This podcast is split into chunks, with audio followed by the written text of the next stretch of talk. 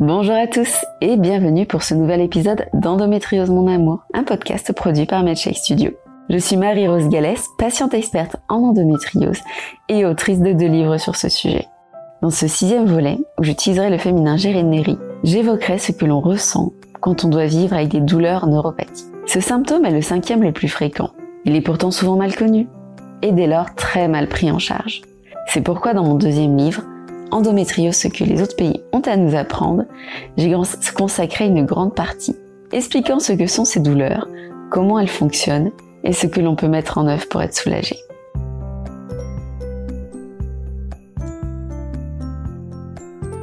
Si dès l'écriture de mon deuxième livre, je mesurais la nécessité d'une prise en charge des douleurs neuro causées par l'endométriose. Vos témoignages m'ont permis de mesurer le retard de la France en la matière. Ici, j'aborderai un angle différent de celui de mon livre. Il m'est effectivement difficile de tout reprendre.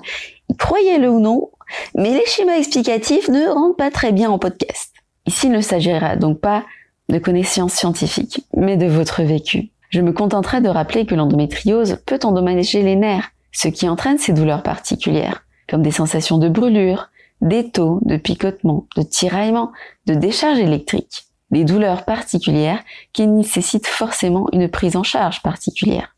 Soyons honnêtes, il s'agit là de l'un des aspects les plus complexes de la prise en charge de l'endométriose. Afin de comprendre pourquoi il est si difficile de trouver une bonne prise en charge de ces souffrances, faisons un petit bond dans le temps afin de revenir à la partie de l'histoire de l'endométriose qui nous intéresse ici.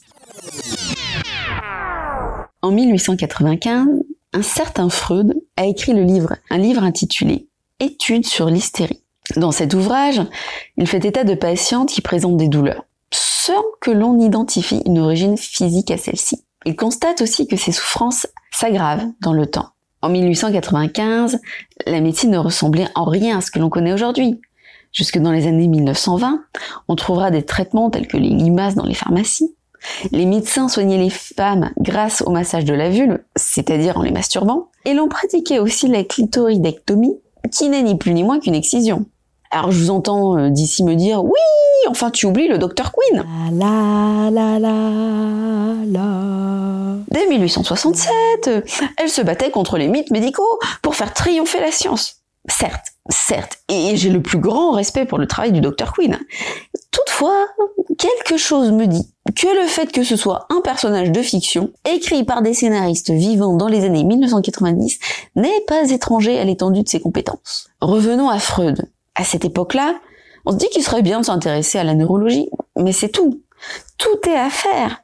Et nous n'avons pas les moyens technologiques dont nous disposons aujourd'hui. Ainsi, si l'on feuillette ses études sur l'hystérie, avec les connaissances du XXIe siècle, on n'a aucun doute sur le fait qu'il décrit des douleurs neuropathiques et leurs conséquences si elles ne sont pas traitées, c'est-à-dire l'hyperalgésie. Il s'agit d'un phénomène où le signal de douleur devient de plus en plus fort au fil du temps. Mais Freud ne vit pas au XXIe siècle et n'a ni les connaissances neuroscientifiques, ni les moyens techniques lui permettant de comprendre. Il décrète donc que cela est psychologique. Ces personnes n'ont pas les nerfs atteints. Non Selon lui, leurs problèmes, leur trauma psychologique les poussent inconsciemment à mimer les symptômes d'une maladie physique, mais en fait, il s'agit là d'une maladie psychique. Malheureusement, malgré les avancées scientifiques, ces idées perdurent et peu de médecins sont formés à prendre en charge ce type de douleur. Ainsi, dans vos témoignages, il n'est pas rare que vous m'indiquiez que votre médecin n'a pas réussi à faire le lien entre vos symptômes et les douleurs neuro. Laetitia me raconte que sa gynéco lui a dit que ses douleurs au niveau de la fesse et de la jambe venaient des chaises trop dures de la fac. Oui, enfin, faut arrêter, hein. On ne prend pas du tramadol pour une chaise trop dure, ajoute-t-elle. Aurore a dû écumer les cabinets médicaux pour trouver un gynécologue qui écoute ses souffrances. Malheureusement, il ne savait pas quoi faire de ses symptômes. Ce qui revient souvent dans vos écrits, c'est que les médecins ne croyaient pas en l'existence de ces douleurs. On va donc au-delà du manque de formation. Rappelons que les médecins, comme de nombreuses professions, sont soumis à l'obligation de formation continue. Imaginez un instant un juge qui ne se mettrait pas à jour des lois et des jurisprudences qui changent tous les quatre matins et appliquerait encore le code Napoléon. Dès lors, même si la formation initiale des médecins ne comprenait pas les douleurs neuropathiques, ils sont à même de trouver les informations sur ce sujet.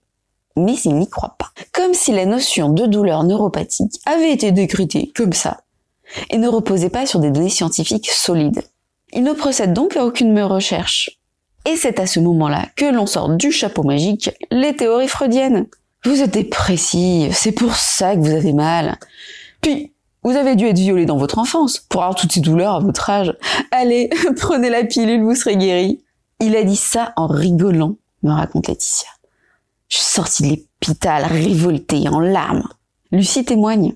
Même au centre antidouleur, ils m'ont envoyé chez leur psy, qui a osé me dire que je créais ces douleurs pour que mes enfants et mon mari s'occupent de moi. J'ai été très fière de moi en partant avant la fin de la séance. Alors, petit point sur le droit des patients. Je précise qu'un médecin ne peut facturer que des soins et que ces soins doivent être conformes aux données acquises de la science. Vous avez donc le droit de partir sans payer dans ce genre de situation.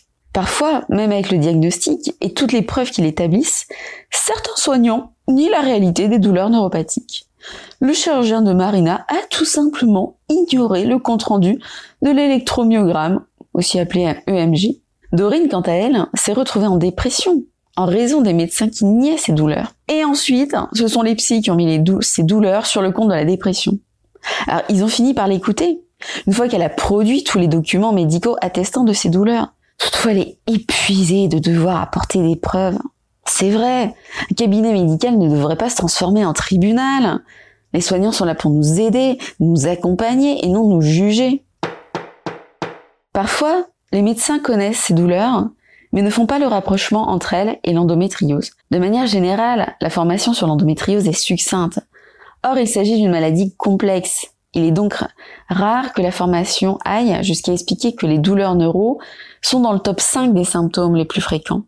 Je me souviens, en 2019, avoir retweeté l'article d'une prestigieuse revue médicale qui, quelques années auparavant, avait prédit un scandale pharmaceutique, en indiquant que cet article oubliait les traitements liés aux douleurs neuropathiques. Visiblement, piqués à vif par mon tweet, ils ont complété leur article dans les heures qui ont suivi, indiquant qu'ils ne voyaient pas l'utilité des traitements spécifiques aux douleurs neuropathiques, confirmant ainsi que définitivement, ils ne maîtrisaient pas le sujet. D'ailleurs, parmi vos témoignages, l'une d'entre vous m'explique n'avoir fait le rapprochement qu'en lisant mon livre. Concernant la prise en charge au quotidien, vous êtes nombreuses à multiplier les approches pour vous soulager entre traitement médicamenteux et traitement naturel. Parfois, vous préférez la douleur aux effets secondaires des traitements allopathiques. Rappelons que seules 5 molécules jouent sur ce type de douleur et qu'il s'agit de traitements lourds avec les difficultés pour se réveiller, la difficulté à se concentrer, on a souvent l'impression d'être un zombie tout droit sorti de Walking Dead. Dans un tel contexte, il peut être difficile de faire comprendre à ses proches ce que l'on vit. Eva a par exemple eu le droit à des explications bateau. Ces douleurs viendraient en réalité d'un manque d'activité, de sport. La frustration s'empare de Camille chaque fois que l'on considère ces douleurs neuropathiques comme des douleurs qui n'en sont pas réellement. Pour elle, il n'y a pas de doute, ses souffrances sont déconsidérées par rapport à d'autres. C'est un tel fardeau pour Laetitia qu'elle ne peut pas en parler sans pleurer. Face à l'incompréhension de ses proches, elle se sent seule et isolée. Et comment parler de ses douleurs quand elles se traduisent par une souffrance au niveau du clitoris, comme le vit Lorraine? Pour Lucie, les choses sont claires. Ceux qui veulent vraiment être présents pour moi l'ont bien compris. Les autres, je n'ai pas d'énergie pour eux. Cependant, ce n'est pas toujours facile à vivre.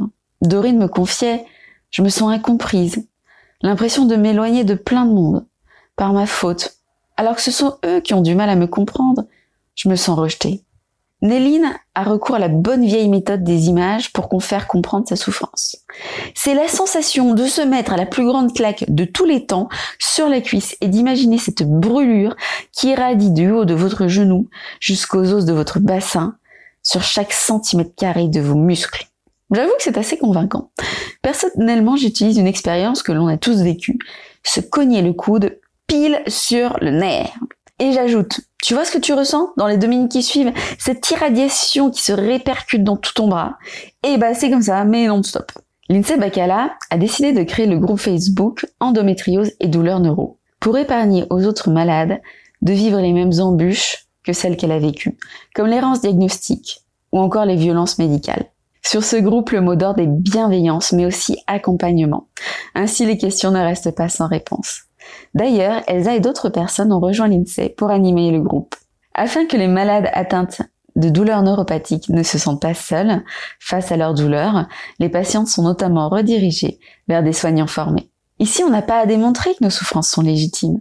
On est immédiatement intégré à un groupe optimiste et dynamique, qui non seulement connaît bien la réalité des douleurs neuro, mais aussi cherche des solutions. Dorine m'expliquait que le groupe endométriose et douleurs neuro l'a aidé à faire face à la psychanalisation de ses douleurs et à chercher de bons spécialistes. Forte de son expérience, l'INSEE pense que la clé d'une meilleure prise en charge de ce type de douleur passe forcément par l'écoute des patientes. Et de fait, la fin du paternalisme médical. Malade ne signifie pas irréfléchi. Nous sommes capables de comprendre ce qui se passe dans notre corps et les enjeux de telle ou telle prise en charge thérapeutique. Le devoir d'information des médecins est nécessaire pour cette compréhension. Selon elle, il faudrait aussi une prise en charge globale adaptée aux endométriosiques présentant des douleurs neuro. Cela impliquerait que les médecins qui se sont dépassés par de tels symptômes n'hésitent pas à rediriger les malades vers des spécialistes. Petit conseil de l'INSEE, se faire confiance. Si on a mal quelque part, il y a une raison. Être informé permet alors de se diriger vers une prise en charge adaptée. L'INSEE voulait donner un sens à son parcours, grâce à un espace safe où les femmes peuvent se sentir à nouveau humaines. Pour bien connaître ce groupe, je peux vous dire que la mission est réussie. Espérons que grâce à tous nos efforts combinés, bientôt les médecins n'aient plus de doute. L'endométriose entraîne fréquemment des douleurs neuropathiques, souffrances étranges qui nécessitent une prise en charge spécifique. Voilà, c'est fini pour aujourd'hui. Je vous invite à vous abonner au podcast sur les plateformes d'écoute et à mettre des étoiles ainsi que des avis sur Apple Podcast. Prenez soin de votre santé.